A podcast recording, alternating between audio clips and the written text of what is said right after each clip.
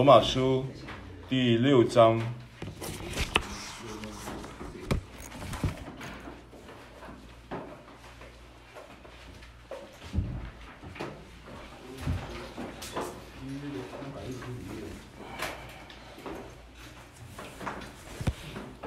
那今天仍然是要跟大家分享的是第十四节啊。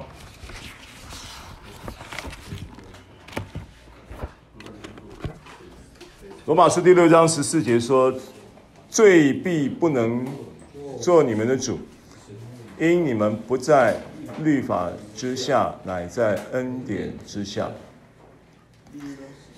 好，那因为我们把结构、经文结构都已经跟跟大家。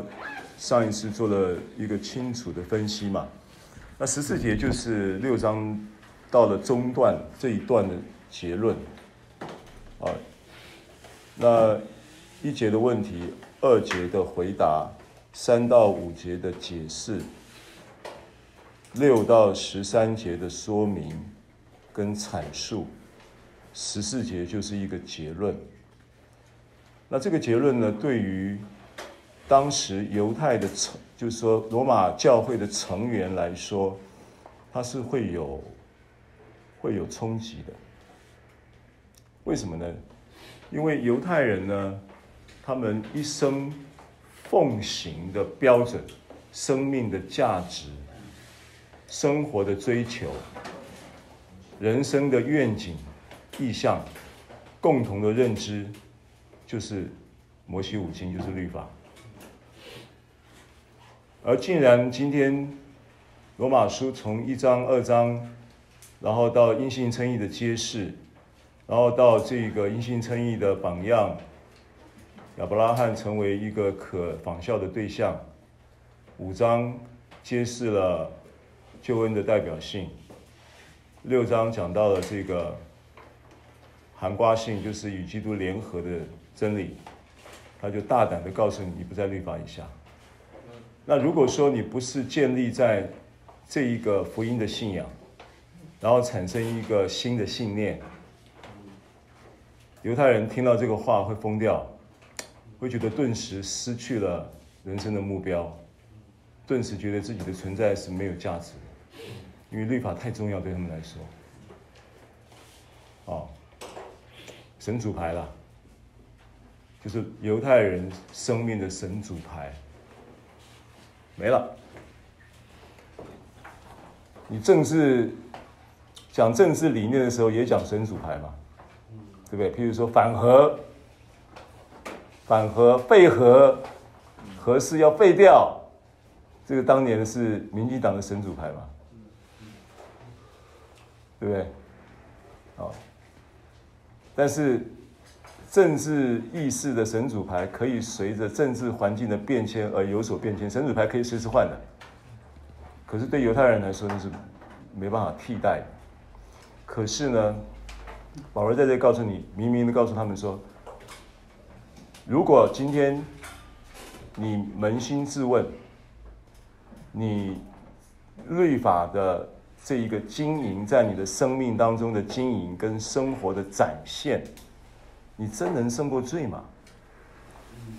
所以律法主义者其实心里很清楚，对不对？心知肚明嘛。所以前面就已经给他一当头棒喝，律法主义的虚空嘛。犹太人律法主义是虚空的嘛，是不是？所以他到了六章的时候，他就大胆的说：“你不在律法以下。”这个说起来，对一个自己生命认真的犹太人来讲。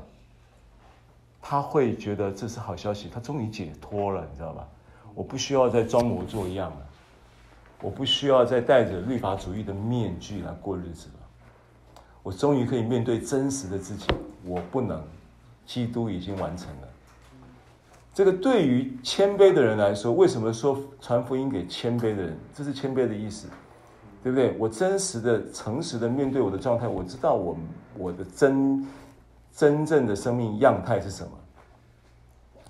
律法主义真正可怕的是，大家都心照不宣呐、啊。问题明明是在的，大家装没看见呐、这个是律法主义的能事，你知道吗？但是你在恩典之下，恩典跟真理都是由从耶稣基督来的。真理它有一个化身，真理有一个化身在生活当中叫做真实。你这个人真不真实，跟你这个人是不是真的信从真理是有关系的。但所以说，律法是借着摩西。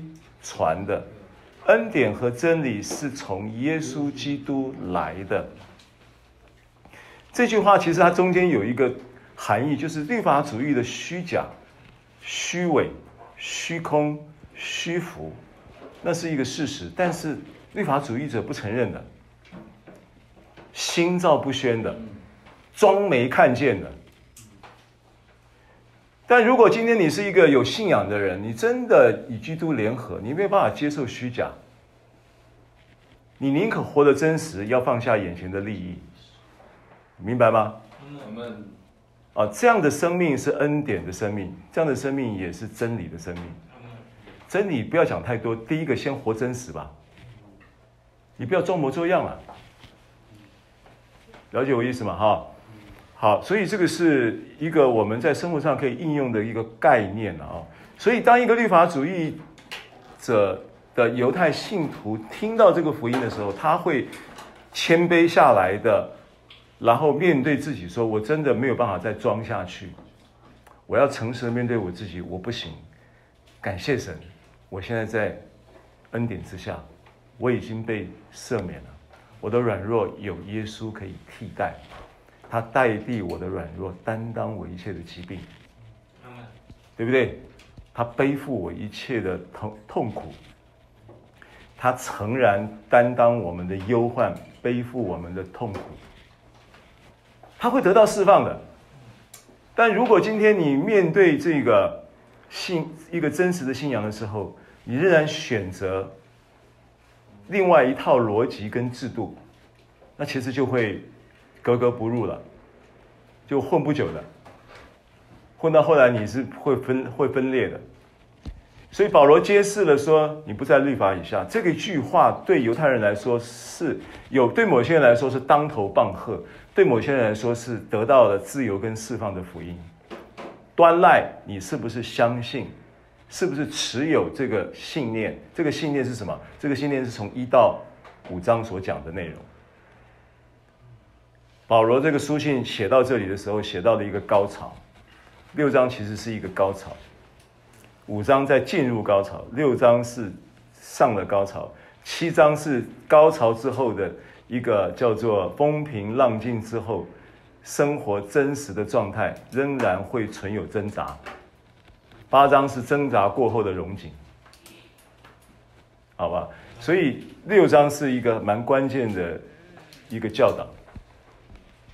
好，所以因你不在律法以下，对不对？罪必不能做你们的主。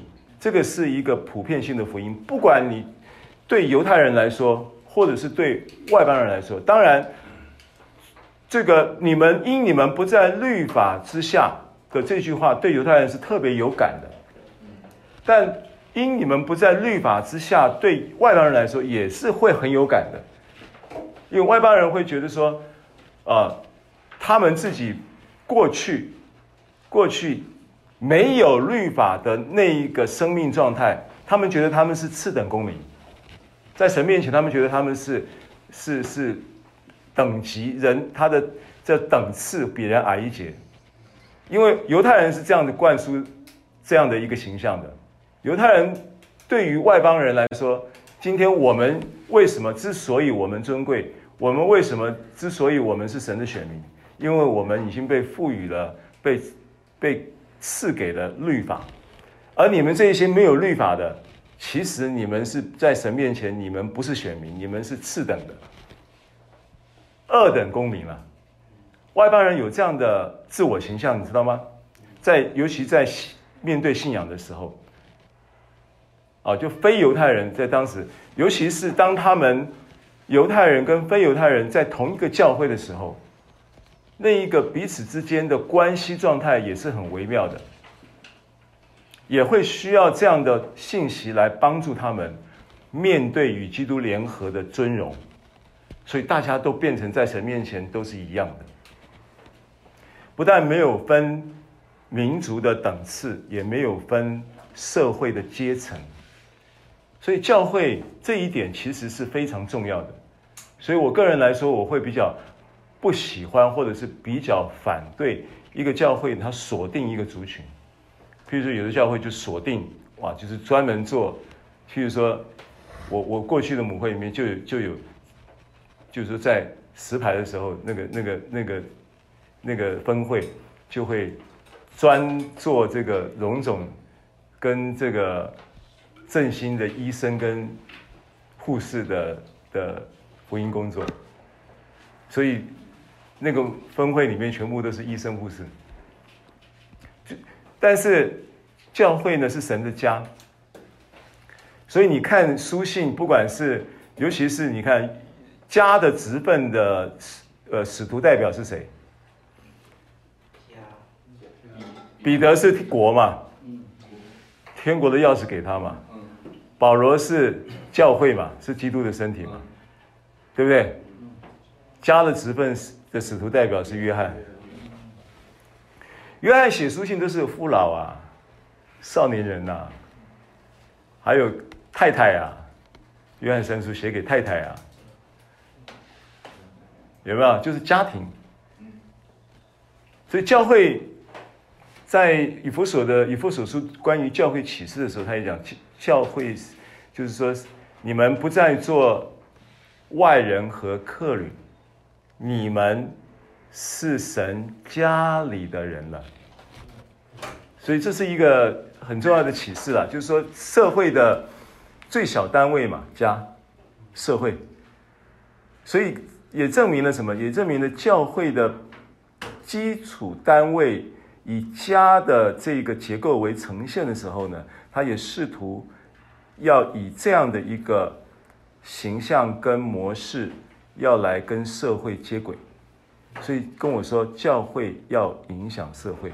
教会要影响社会，这个是神给到教会的一个体质跟本质，以及它应该要有的展现。教会去影响社会，在属灵的地位上，教会是在神面，在神的眼中，为什么 local church 的概念？你看，在圣经当中呢，新约尤其是新约圣经的书信，它的书信名称呢，都是以地方跟城市为名称。以弗所是当时的一个城市，哥罗西是当时的一个城市，加拉太当时的一个城市，罗马当时的一个城市，然后哥林多当时的一个城市，都是以地方行政的城市为所谓的名称，对不对？这叫 local church 的概念嘛，地方性。那表示什么？这个地方是不是会有一个城市？是不是会有 city hall？市政府，城市一定有市政府嘛？那你知道天国的政府跟地上的政府是有关联性的吗？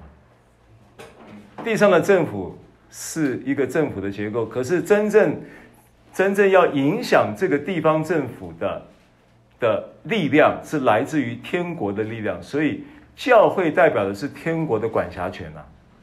所以教会影响社会的，为什么教会的名字？教会的这一个希腊字的名称叫 Ecclesia，请跟我说 Ecclesia。Ecclesia 是教会这个词的希腊字。为什么它叫 Ecclesia？Ecclesia 的这个字义其中就有一个意思叫做总管理处。当时的城市就有一个几乎，尤其是罗马帝国或者是希腊帝国帝国的时代。它的帝国的治理、地方治理的城市的时候，它就会有一个城市的总管理处。City Hall 啊，就会有一个总管理处。所以 Ecclesia 呢，它的意思也有总管理处的意思。所以它其实是要影响社会，它的高度在神来看，它是比地方的政府要更高的。好，那这是题外话。那我们要回到六章十四节，罪必不能做你们的主。你们不在因你们不在律法之下，这一个好消息，这一个六章到了此中间的中段的一个结论，要释放当时在罗马教会的外邦人，他们不会再依据就是有没有律法的颁布跟遵行，而认定自己存在的价值，他们的价值。会因为在基督里有一个新的认定，他们的资格有一个新的认定。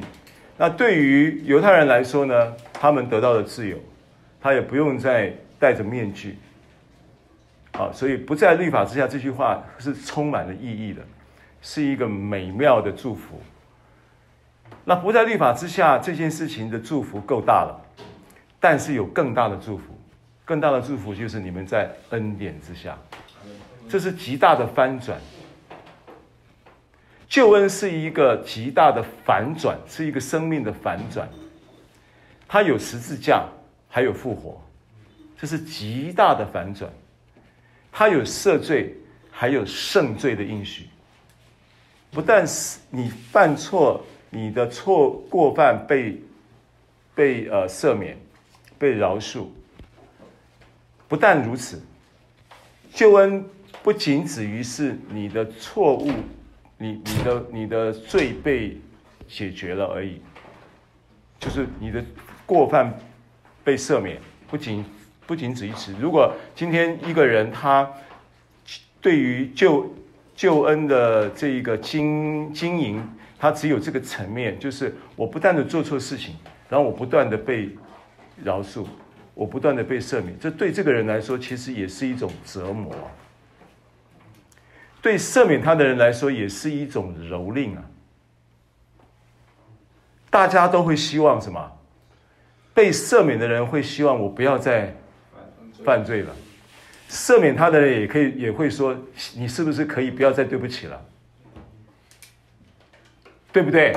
双对双方来说，他们都需要得到释放。这对他们来讲是双方的蹂躏啊！我愿意对不愿意饶恕你，我愿意饶恕你，跟着我更愿意是你不要再做了嘛。然后呢，我也觉得很很无奈的是说，我很感谢你愿意原谅我，可是我也希望我不要再请求你原谅了。如果今天救恩仅止于说你的罪得到了赦免，你不在律法之下，不再被定罪，但是你在不不被不再被定罪的情况之下。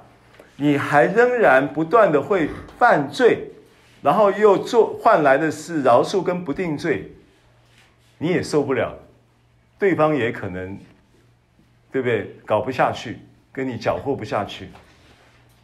所以福音的配套太美了，这这节圣经太美了，对不对？罪必不能做你们的主的这个结论，来自于两条腿，第一条腿就是第一个支持。就是因你不在律法之下，你会得到释放，你会得到自由，你会得到新的生命的尊严，对不对？你不在律法之下，然后呢？你们在什么？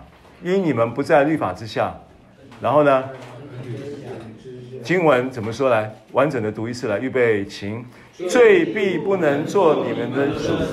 因你们不在律法之下，乃在恩典之下，乃在恩典之下，它是一个非常确认的一个口气语气，啊，非常有把握的语气。我们在恩典之下，好，那在恩典之之下，so what？对不对？因为这个事情一直是保罗在阐述的一个真理。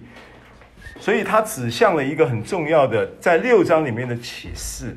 那上一次我们看加拉太书五章十八节，上一次我们看过这个圣经，加拉太书五章十八节。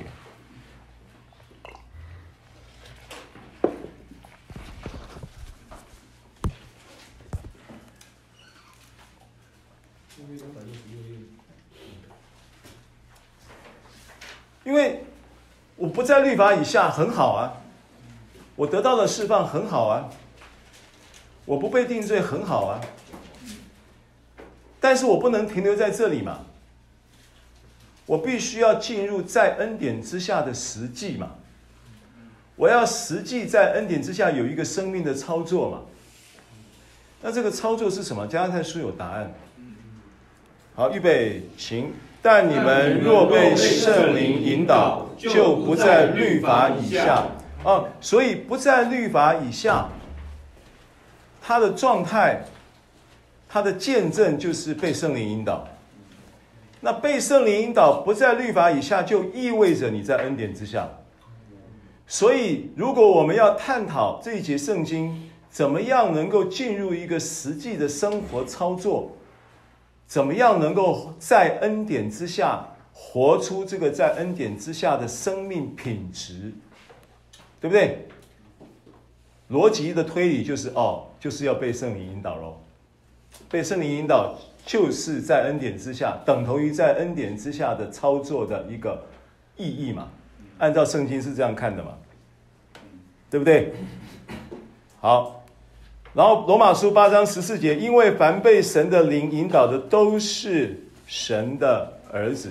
因为这个恩典的核心到底是什么？哈，恩典的核心说整个福音嘛，因为恩典它是福音的这一个价值，也是福音的本质。耶稣基督的福音呢，他在阐述的就是他的恩典，所以圣经上讲说，天父的慈爱哦，天父对你来说，他的核心价值就是他是爱你的。然后耶稣基督的什么？天父的慈爱，耶稣基督的恩惠啊，恩惠就是恩典啊，是不是？所以当论到天父的时候，他与你之间。有一个本质上的关系，叫做爱的关系嘛，对不对？那论到基督耶稣的时候，他与你本质上的关系就是恩典关系嘛，是不是？他把恩典带给你嘛，所以叫耶稣基督的恩惠嘛，然后所以叫天父的慈爱嘛，然后再来呢，圣灵的感动嘛，常与你们同在嘛。那圣灵的感动，其实那个感动就是引导的意思啊。所以，当父子圣灵、父的爱、子的恩典、圣灵的感动配套的运作在你生命当中，对不对？因为他是圣父子圣灵都已经住在你的灵灵里面了嘛，他们是三而一的神呐、啊，不是只有圣灵在你里面的，圣灵住在你里面的同时，父也在你里面，父的灵也在你里面，对不对？不然的话，你怎么会呼叫阿爸父呢？因为凡被神的灵引导的，都是神的儿子。因为有一个父的灵在你的里面，所以当父的灵在你里面的时候，你理当就怎么样意识到你跟父之间有一个伦理关系，叫做父子关系嘛？不然怎么叫父的灵？这个伦理关系是已经产生了。那这个父子的关系呢，产生了，所以你是什么？神的儿子。但你不仅仅只是空有一个神儿子的身份呐、你还会有一个神儿子的见证嘛？所以，凡被神的灵引导的，都是神的儿子的这句话的这个“是”，其实是一个很重要的一个观点，你要搞清楚。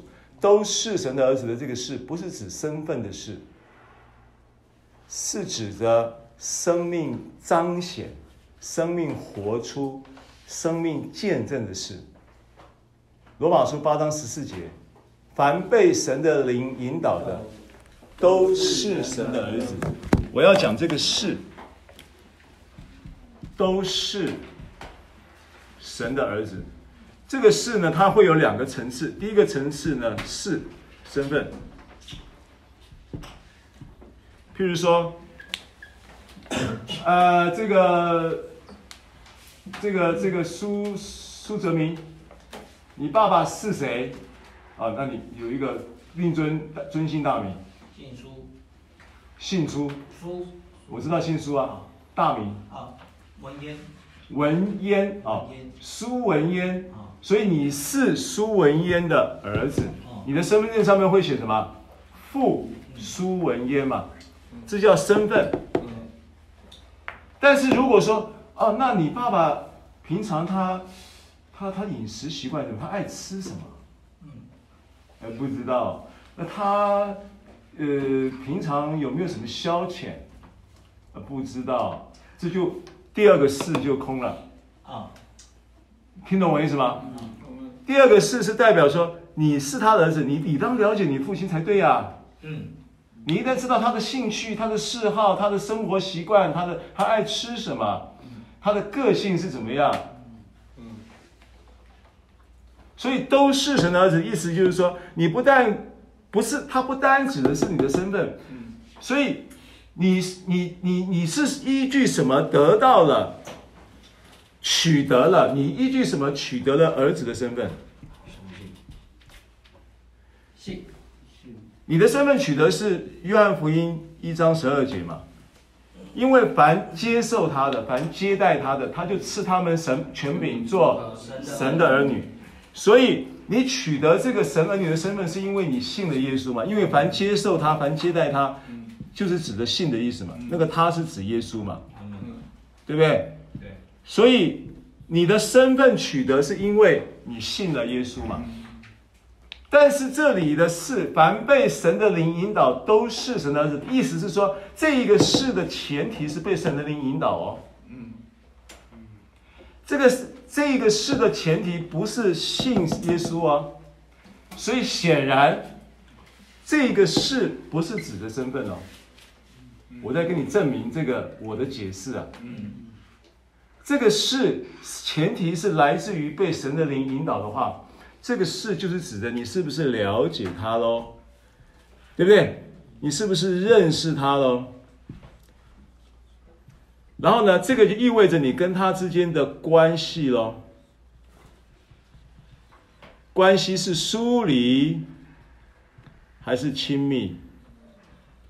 换句话说，如果你被神的灵引导，其实你是非常会、非常非常的了解父。会非常非常的跟他的关系会非常非常的亲近的，然后你在这个关系状态里面呢，你会非常非常的理解他的爱的，因为神的灵会将神的爱浇灌在你的心里面。然后你在这个被爱的认知里面，你是非常非常的会有什么？会有力量的，对不对？因为人是因爱而饱足的，对不对？因为人是因爱而喜乐。人是因爱而有信心和盼望的，对不对？对。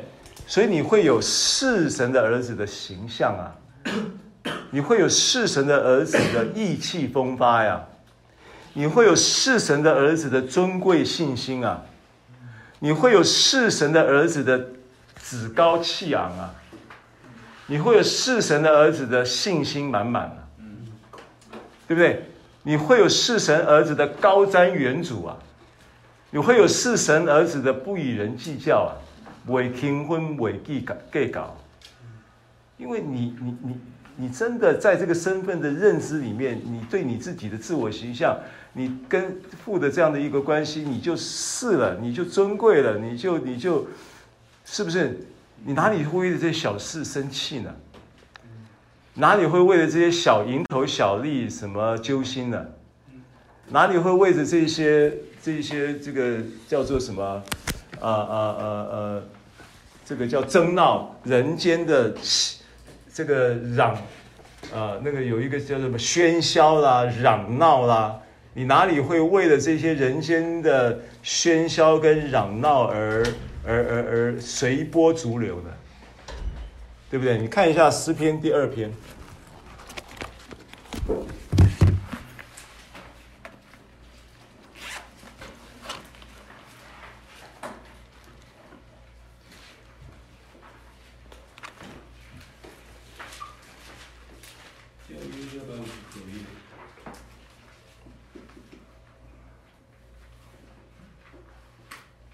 诗篇第二篇呢？你看哈，你看，你看这个这个这个外邦外邦为什么争闹呢？万民为什么谋算虚妄的事呢？世上的君王一起起来，承载一同商议，要抵挡耶和华，并他的受膏者，说：我要挣开他们的捆绑，脱去他们的绳索。然后呢，这些事情呢，这些事情第四节，二章四节来预备经。那坐在天上的必发笑，主必嗤笑他们。你看到没有？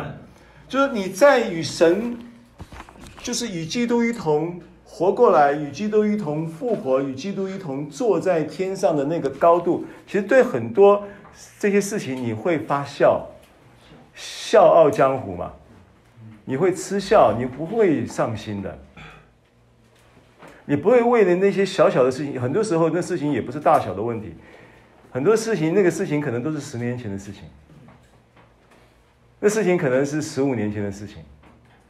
那十年、十五年前的那些事情，五年、三年前的事情，那人家那个一句话，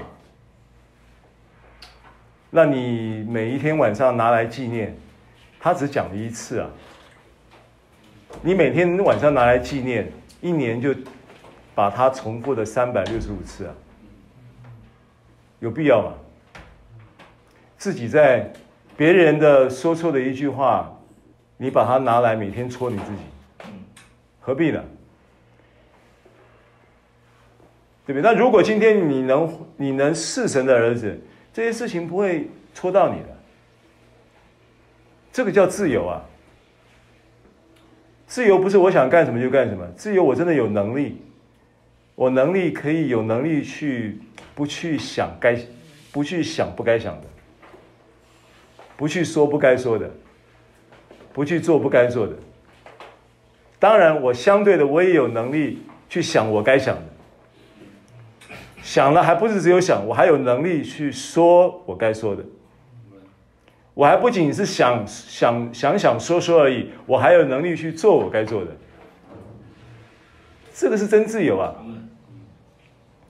对不对？你被一句话就一句话 Q 人家出来，你就把把这个这句这句话就像绳索一样套住你。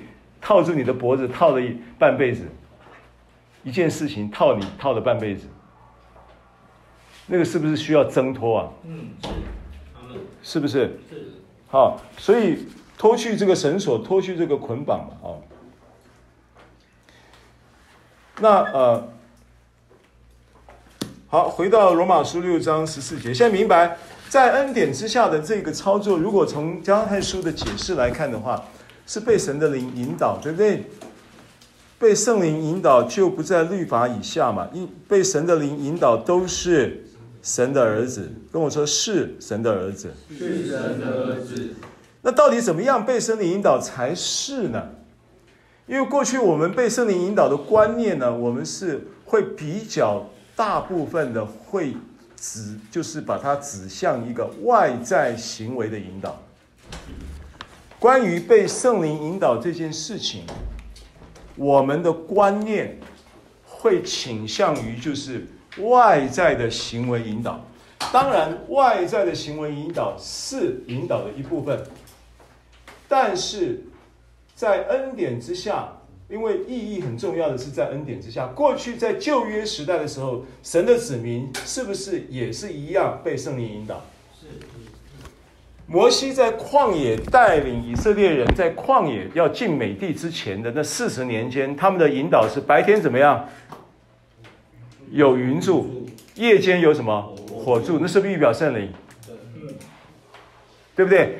然后当圣灵在白天有云柱，晚间有火柱的这个引导的结构之下，百姓他在向神要求说：“你赐律法给我。”你把要做的事情通通告诉我，我照做就是了。神颁布了律法，透过摩西，然后所有的这一个事情就依照摩就折成了摩西成为以色列人的这个审判官一样的，按着神所颁布的律法来问事，对不对？从千夫长、百夫长、十夫长，叶叶特罗就是他的岳父给他建议嘛。因为摩西他在没有这个管理组织之前的这个问世，把摩西个几百万以色列人，他不他没办法，对不对？你光一个主主任搞你们二十几二十个人就就已经很忙了嘛。那他一两百万人怎么搞？不行嘛。所以他设定了设立了组织。设立的组织，千夫长、百夫长、十夫长，所以这些人他要透过什么？十夫长、百夫长、千夫长，然后才能够领受引导，然后才能够照着那一个引导的所颁布的这些的实施方案跟实施细则来执行。这叫外部的引导，这也是引导，但是它是在律法旧约时代。今天你不在律法以下，就意味着什么？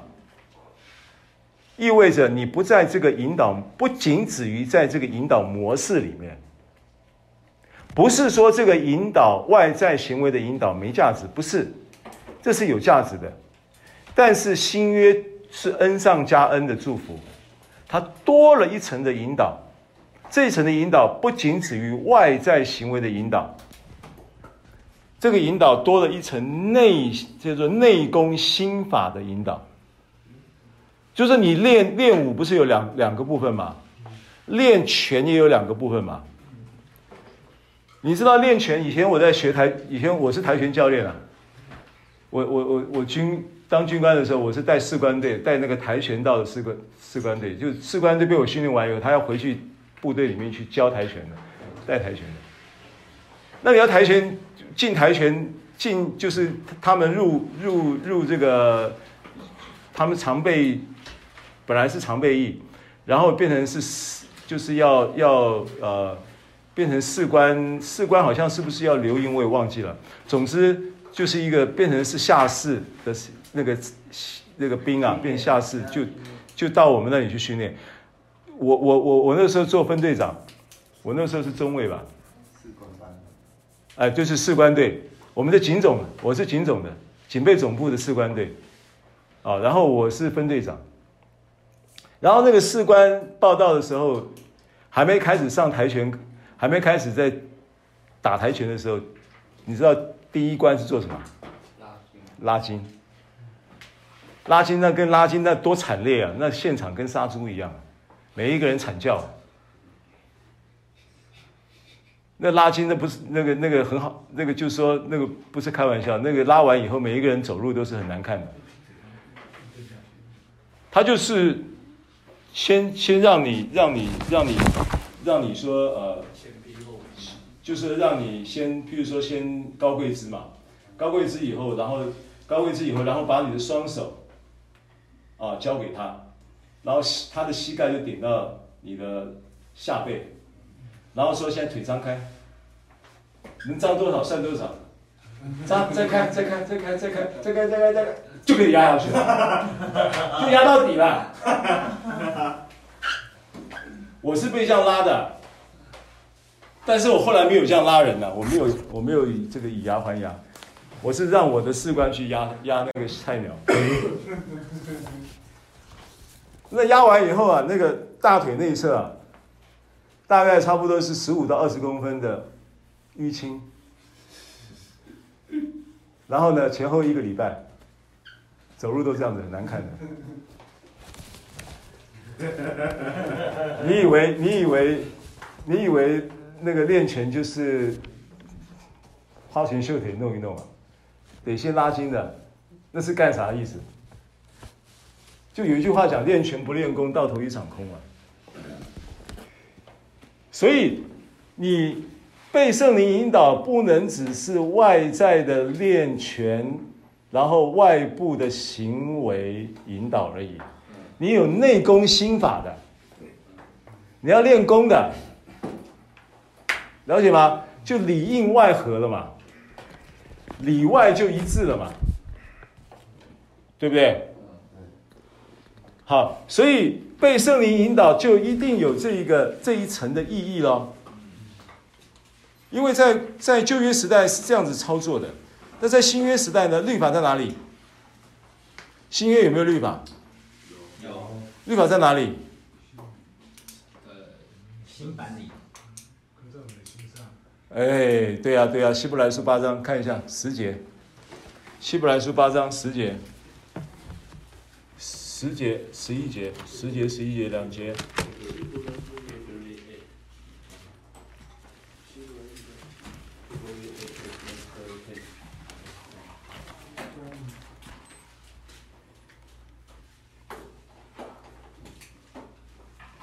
八章十节，十一节。主又说：那些日子以后，我与以色列家所立的约乃是这样，我要将我的律法放在他们里面，什么里面？灵里面。律法在灵里面啊，记得吗？至圣所里面有什么？约柜。约柜里面有什么？两块石板，对不对？亚伦发来的杖，隐藏的马拉金罐子，对不对？是不是在约柜？约柜是不是在至圣所？是律法在放在哪里？至圣所，是不是至圣所是你的什么？灵嘛？圣所是你的什么？魂嘛？外院子是你的体呀、你身体就是神的殿嘛？你就是神的殿嘛？所以你是灵魂体，就是外院子，然后圣所跟至圣所就是你呀、了解了吗？啊，所以他说律法要放在他们的。里面是指的灵里面嘛，写在他们的心上。这个心上就是指的什么？这个心上就指的你的思想哦，心思喽。思想要怎么样？被神的律赐生命圣灵的律更新嘛。所以有什么？有当作活祭什么？呃，是圣洁神学，你们如此是不乃是理所当然的。然后不要模仿，不要效法这个世界，乃要借着心意的更新，就写在心上的意思哦。心意的更新，我要做他们的神，他们要做我的子民。他不用个人教导自己的乡邻和自己的弟兄说：“你该认识主。”看到没有？你是神的儿子。你了解，你认识，你跟他有一个亲密的关系。圣灵引导就带你进入这个是神的儿子的实际嘛。他不是一个身份而已喽，他是一个神的儿子的状态，神儿子的尊荣嘛，都在这个事里面了，对不对？好，所以他不仅止于外在的引导。回到罗马书啊。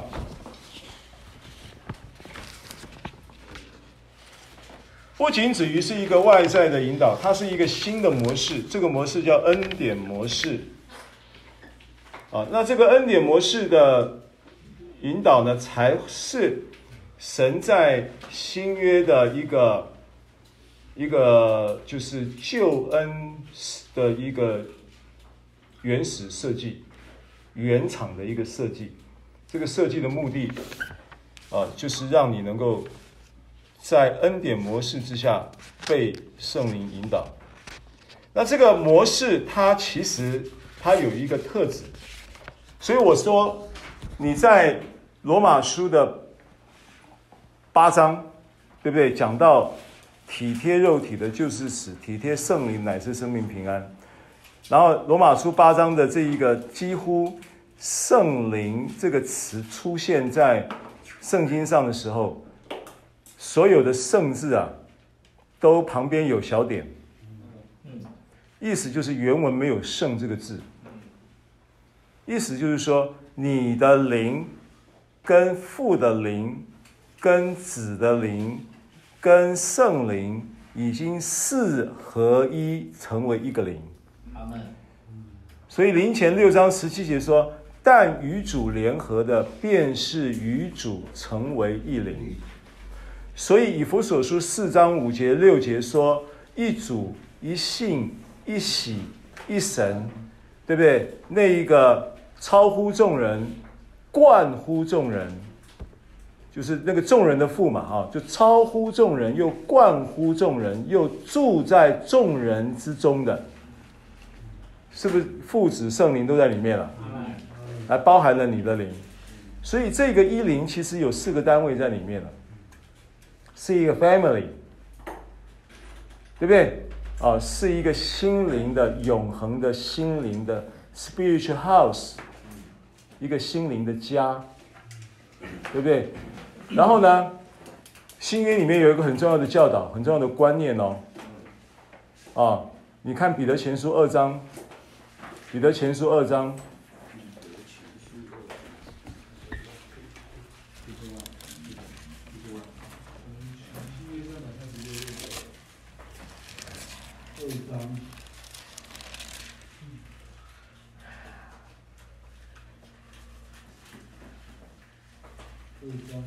对，二章四节五节。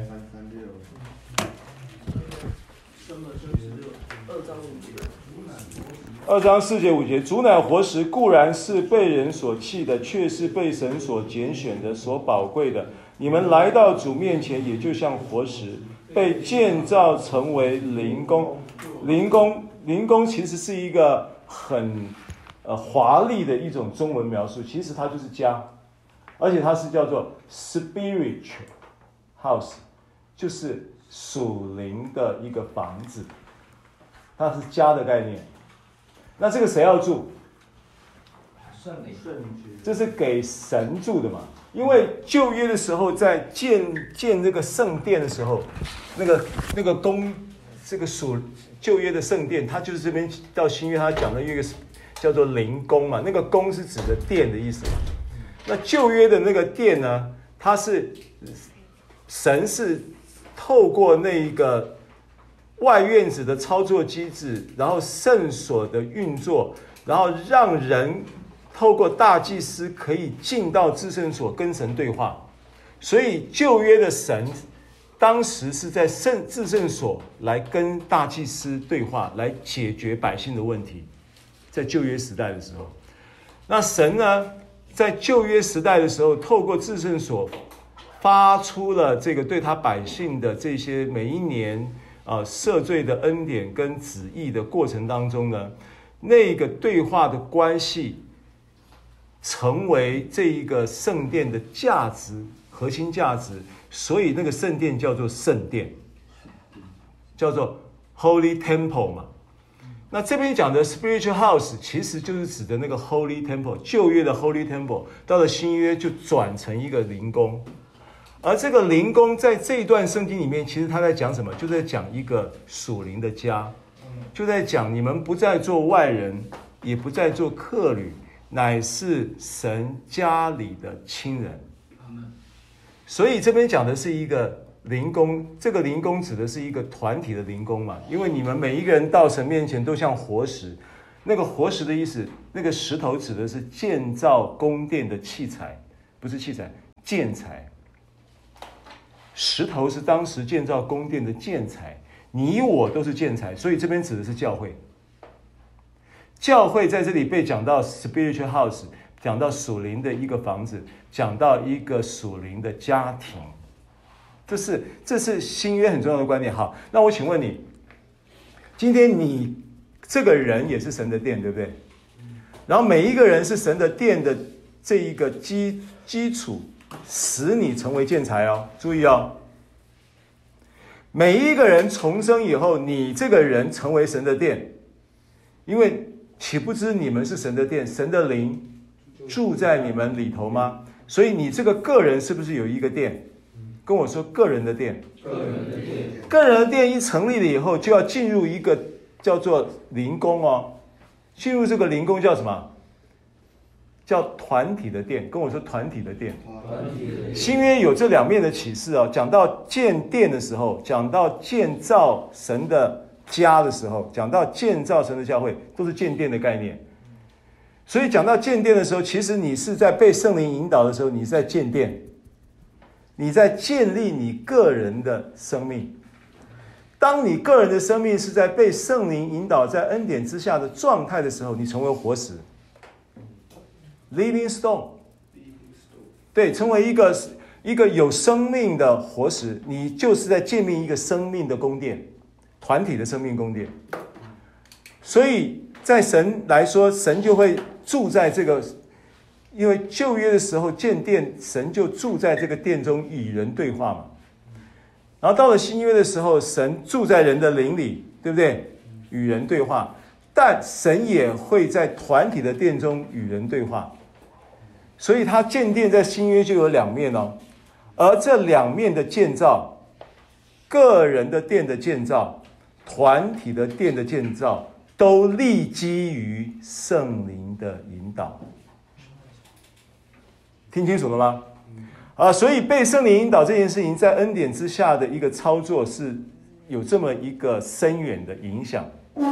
所以，如果一个教会它成它是一个属灵的家，它也可以有没有可能变成一个不属灵的家？如果你不是在圣灵引导的情况之下，你是在律法之下，它只是一个，只是一个组织哦，它没有生命的关系啊，没有活石的彰显啊，对不对？活石的彰显是在圣灵的引导之下，所以可以理解这个启示吗？我要给你强调这个启示。好，回到罗马书。那今天，当你意识到你的灵，你不是外在的要去意识到另外一个东西叫做圣灵，不是，你意识到你的灵，意识到你的灵已经拥有了神所赐的一切的祝福。当你意识到你的灵已经有父的爱，有子的。耶稣基督的恩惠，有天父的慈爱，有圣灵的感动，在你的灵里面，你意识到这件事情，这件事情就会怎么样？因为你意识到意味着什么？意识到你意味着你相信有这么一回事啊！你信到，你听到，你信到，你才会意识到嘛，你才会看到嘛，对不对？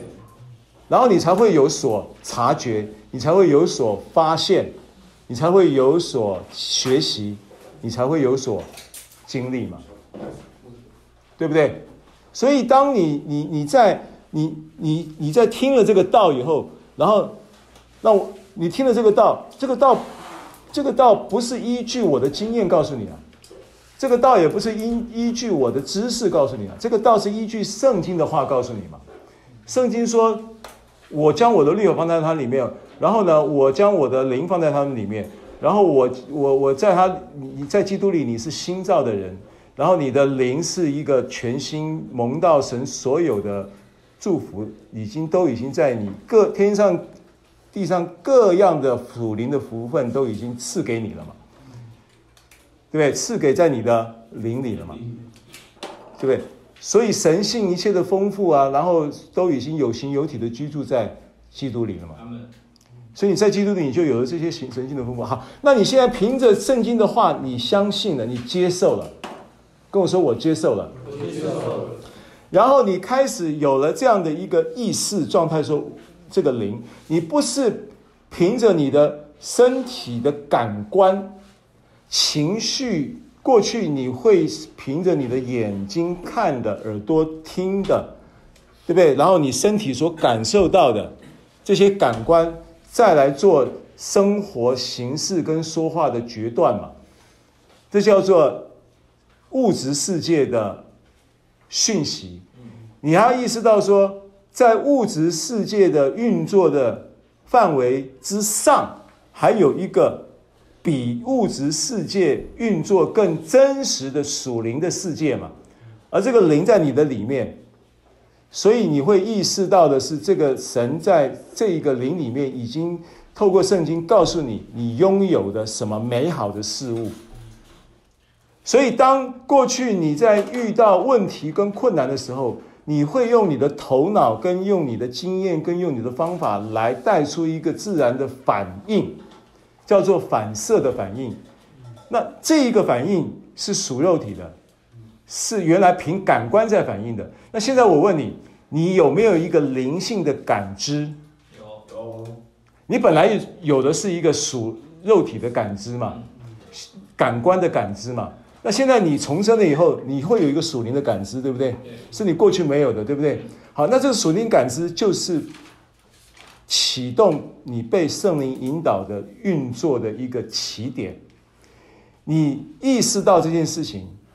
这件事情就会渐渐透过你意识到，因为你相信了，然后因为你在这个见这个意识到的过程当中，你会有有所察觉，你会有所经历，你会有所学习，这个逻辑是不是很自然？那这样子的过程当中，其实就是一个在恩典之下被圣灵引导的模式。而这个模式可以说是一种同步模式，所以说你不会需要，你不会需要，就好像，就好像耶稣，路加福音第四章第一节，路加福音第四章第一节，你知道耶稣也被圣灵引导吗？耶稣也被圣灵引导，包含神在创立世界的时候也是被圣灵引导。神的灵先运行在水面上，然后神才说话。神说要有光就有光。神也是被圣灵引导。那我请问你，当我们如果观念还是停留在外，仅止于外在行为的传统引导方式，是不是什么事情你都要去得到了命令、得到了指令，你才去执行？那神难道他在在创立世界的时候，他会被神的灵先给到指令说，现在说要有光就有光，他才说吗？不会嘛，他是同步的嘛。这个运行一来的时候，他马上就说要有光就有光。好，那耶稣呢？路加福音四章一节怎么说？嘉明读一下来。耶稣被圣灵充满，从约旦河回来，圣灵将他引到旷野四十天，受魔鬼的试探。圣灵将他引到旷野，对不对？圣灵引他的时候，圣灵会跟他讲说：“现在去旷野。”你跟他，你然后他收到了指令，他才去吗？他几乎是同步。圣灵就说他不会过去我们的外在行为引导的传统模式里面，你会把 message get message 得到了这一个信息之后，然后你开始在执行这件事情，这是外在行为引导的模式。你会你会发现说哦，这一定有时间差，但实际上，当你在灵中意识到那个灵的同在，而在灵的同在，我问你，同在是不是事实？是。那个同在的那个事实，它在启动那个圣灵的感动的时候，在启动、在发动、在引动这个所有的里面的感动的时候，它是跟现场生活现场。很多事情它其其实是同步的，跟我说同在、同步、同行。同在、同步、同行。这是一个属灵的逻辑。当你意识到神的灵，意识到你的灵跟神的灵是四合一的灵，父子圣灵加上你的灵，你已经与主联合，你已经与主成为一灵。所以主的灵在你里面说话、引导跟感动。他会跟你，跟你的这个灵的引导跟感动会是同步的，他不会今天好像一个一个一个 house 在你里面，然后又隔了四个房间，然后他里面有感动，他还来让你房间敲门，没有这样的事情，你跟他的灵是合成一个灵了，是合成的，没有分割的，而且怎么样？圣经说什么？圣经说，这个合成是永远的，哦，他永远与你同在。同在这个意思，不是只是咖喱做会，不是只有这个意思，是跟你融合，是跟你调和成为一个，调和成为一个，成为一灵的这个一灵。你如果去查原文，它这个一是指着最小单位的一对一，就是把它切割成一个原子，把那一个。那个一对一的合并啊，这个合并是小到最小的分子，小到最小的那个原子都是一对一一模一样的，都是融完全融合的，是这个意思，对不对？所以你不可能说今天你右手有感觉的时候，然后呢，你会呃呃右手会会有疼痛，然后右手有疼痛的时候，左手不知道。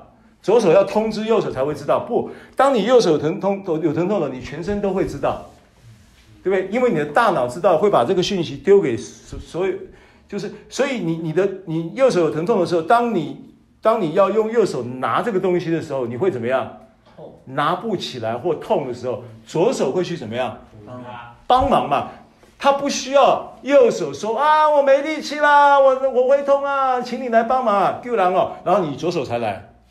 不可能嘛，因为你你你右手左手是一个同一个 body 嘛，one body 嘛，所以你现在跟圣灵跟父子圣灵也是 one body 嘛，也是 body body 嘛，他跟你同在嘛，所以他他的反应会是同步的嘛，可以理解我意思吗？所以我其实跟你讲这个观念，我要你脱离宗教化的概念。我要你脱离外在行为引导的模式，我要你脱离，不是要要你脱离，要你撇，不是要你撇弃，是要你不仅止于用这种方式，你要意识到你的灵，意识到你的灵，你的灵会因为你不断的意识到这个灵的存在的时候，就说今天你还信心不够，没关系，今天你听了这个，明白了这些个真理，你看到有问题的时候，你要意识到你的灵中有智慧。你看一下哥林哥林多前书二章十六节，因为耶稣基督都被引导嘛，耶稣都被圣灵引导，耶稣被圣灵引导是他不需要圣灵发命令，然后耶稣还要考虑，都都不用考虑。他耶稣的被圣灵引导的模式就是，当圣灵启动那个感动的时候，耶稣很自然就踏出他的脚步，就往那个感动的方向走了。他不需要再透过圣灵颁布指令，然后他才去执行。当耶稣有被圣灵引导说。我奉耶稣，我我我这个你洁净了吧？我呢，你我愿我我肯你洁净了吧？对不对？对这个这个麻风病人讲，我肯你洁净了吧？这个话在讲的时候，当然也是被圣灵引导，可是不是圣灵跟他讲说，啊，肯肯肯可以可以，啊，医治运行，医治运行，每一个一切到耶稣面前的人来的人，他都会医好每一个人的。圣经上没有一个到耶稣面前来寻求医治的没有被医好的，对不对？难道每一次他都需要问圣灵说能得医治吗？每一次他都需要问圣灵说肯不肯吗？不会嘛？是不是？他就直接说我肯，他就直接说你洁净了吧，对不对？他就直接说你这个这个这个宣告那个医治了嘛？我刚才讲什么经文啊？二章十六节啊，二章十六节讲什么呢？那江明读一下。林前二章十六节。谁曾知道主的心去教导他呢？但我们是有基督的心的。他们。哦，这个很重要啊！他现在告诉你一件事情，因为。如果今天父子圣灵的灵与你的灵已经合成为一个灵，但与主联合的便是与主成为一灵，这个事实，其中有一个很重要的应许，在这些圣经里面说，你已经有基督的心思了。那个有基督的心的这个心，原文是思想。我跟你讲，你你这句话的背后有多大的祝福？这一个你已经有基督的心思的意思是什么？你已经有基督的智慧了。意思是什么？意思是你已经有基督的聪明了，你已经有了这个聪明了。所以，当你遇到问题，你不该不知道该怎么做的时候，你要意识到我已经有基督的聪明了，我已经有基督的智慧了。你要回到意识到你的灵，你要回到这个引导里面，对不对？然后你会你会感受到，你会察觉到，你会发现到，你会学习到，他在神的灵在你的在这个你的灵中。四合一的灵中所发出来的感动跟信息，你就照着这个感动说话。你学这个东西，你学这个东西，那这个东西呢，它的敏锐度、它的启动呢，完全是属灵的东西。那你怎么启动它？怎么样让它产生功能？因为你的反射会大部分会停留在肉体的感知，你会忽略灵的感知。当你明白这个真理以后，你要意识到这个感知。好，那我我我们看一节圣经，一样是零前，先看前段。你是有基督的心思，这个是怎么来的？二章五节，零前二章五节，嘉明读一下。刚才是十六节嘛？你看到前段五节。叫你们信，不在乎人的智慧，只在乎神的大能。好，然后呢？四节，四节，对不起，四节。我说的话，讲的道，不是用智慧玩委婉委婉的言语，乃是用圣灵和大能的。好，现在里面呢，他这边有里面这个话语里面背后有一些启示哈。他说我说的道，我讲的话，不是用智慧委婉语，意思是什么？不是靠我的。外部的感知、跟知识、跟经验、跟能力，我不是靠这个。保罗有没有学历？有。有没有经历？有。有没有资历？有。有没有能力？他说我不靠这个，意思就是说我不靠肉体。我到你们中间，我所讲的话，对不对？我所讲的道，不是靠这个，不是靠智慧委婉的言语。他说乃是靠什么？圣灵和大能的明证。那这个圣灵和大能的名证，它的英文那个谁 Ben，你帮我看一下四四节，四节它的英文怎么说？四节下半节的英文怎么说？呃，是我们在 Acts Chapter，呃，不是 Acts，哦，那个 Colin。Colindo，Colinton 还是 Colindo，我不知道。Corinthian，Corinthian，哥林哥林多。一还是二？二，一，One Colin Colindia。二章四节，四节。My message and my preaching were not with wise and persuasive words. 呃，不是智慧婉言语，然后呢 ？But with the demonstration of the Spirit's power. Okay, with demonstration, demonstration. Who demonstration? Who? Spirits. Uh, yeah, Spirit's power. Spirit's power. Spirit 是什么？灵。灵嘛，对不对？Spirit，Spirit 其实不是讲圣灵，没有 Holy 嘛，它的英文没有 Holy 哦，Holy 才是圣灵哦，对不对？Holy 才是圣嘛， 他讲什么？他讲灵，对不对？Spirit's power，那是什么东西的 Spirit's power？不是 Spirit's power 的什么东西？Demonstration，Demonstration 是什么东西？怎么样讲 Demonstration？Demonstration 示范。在里面示范，好，我给你做个见证吧。诶，上次有讲过一个嗅觉的见证，对不对？嗯。Demonstration，demo，就是圣灵会 demonstration。我跟你讲，demonstration，它如果今天呢、啊，你的身，你的我们人身体的感知是不是有视觉？是不是有听觉？嗅觉、味觉、触觉。好，那现在这五个。Spiritual 的 demonstration 也可以去 demo 这个视觉、听觉、嗅觉、味觉跟触觉，圣灵一样可以给你这个。味觉的见证、嗅觉的见证，我讲过一次，对不对？好，那我再讲一个什么啊？讲触觉好了。触觉你常常经历到的，有没有经历过在某一种状态里面鸡皮疙瘩起来？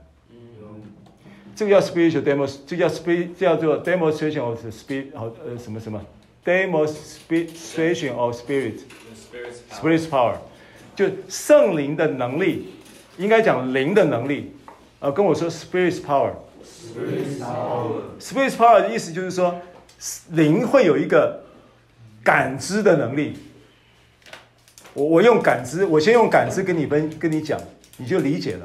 感知的意思就是会有感官，会有视觉、听觉、嗅觉、味觉跟触觉。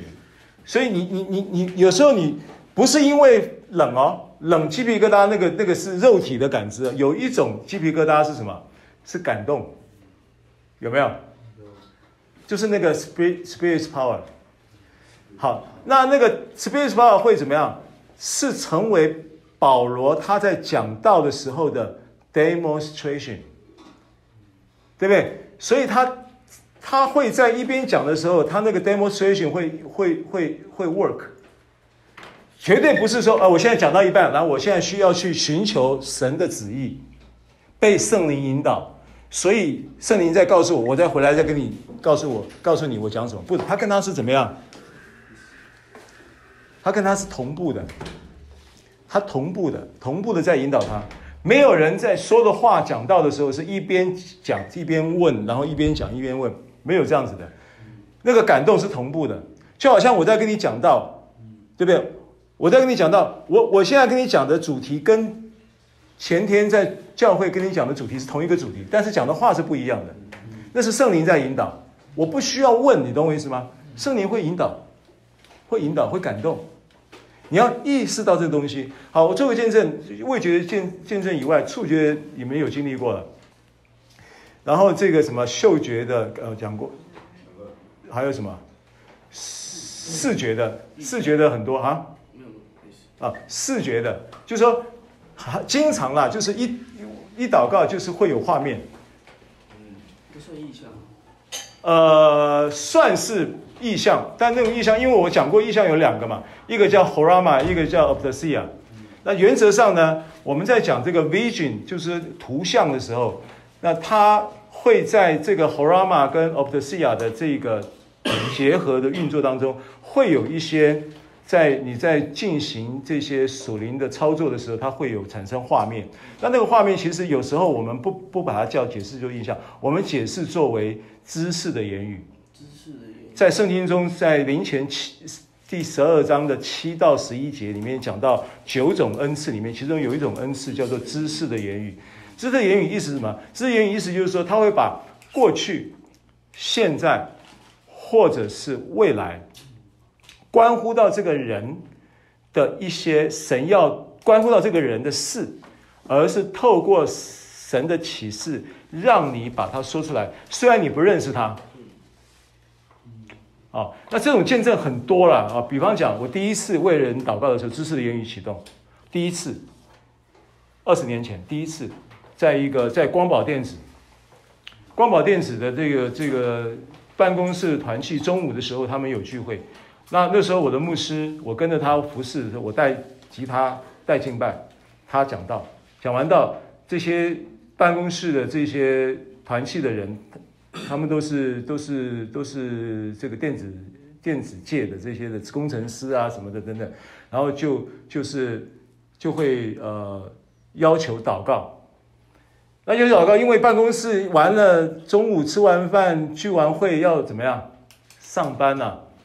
所以没有足够的时间呐、啊，大家都要找牧师祷告。那我是那个时候还不是牧师嘛，然后我就晾在旁边。那那牧师就就就觉得说这样子时间会来不及嘛，然后他就他就跟这些弟兄姐妹说啊，我们这个刘弟兄很有恩膏的，可以找他祷告。结果还是没人来，你知道吗？因为大家都都想要找牧师，但是好像有一个姐妹就觉得说。啊，这个看到刘弟兄这边没人来，他就同情票，他就跑来了。跑来以后，我就为他一祷告，我就为他祷告。一祷告以后，就冒出一节圣经的话，很莫名其妙的话，在诗篇的一百四十一篇第三节，请你翻一下诗篇一百四十一篇第三节。好，我们要结束了。今天给你讲这个概念，你要记记得，就是说，我们也可以。一样的，像耶稣一样的被引导。那这个引导的模式是在恩典之下的模式，是同步、同在，依据同在带来同步，然后产生一个同行的模式。然后你在这个情况之下，你很容易的能够。有一些生活的经历会开始，这些经历是，譬如说你会开始特别的容易得到启示，你会开始特别的听到的时候，看读圣经的时候，会有特别多的资讯向你打开，然后你会发现怎么样，就每天都很忙很忙，可是好像很事情都很顺利，啊，都很亨通很顺利。你没有特别祷告，但是就是照着那个感动，就一件一件都都是亨通顺利的。然后你也会更多的感受到爱，你会常常感动。你对事情你会有不一样的反应。过去很多事情你没有感觉的，你会有感觉，哦，而且都是正向的感觉。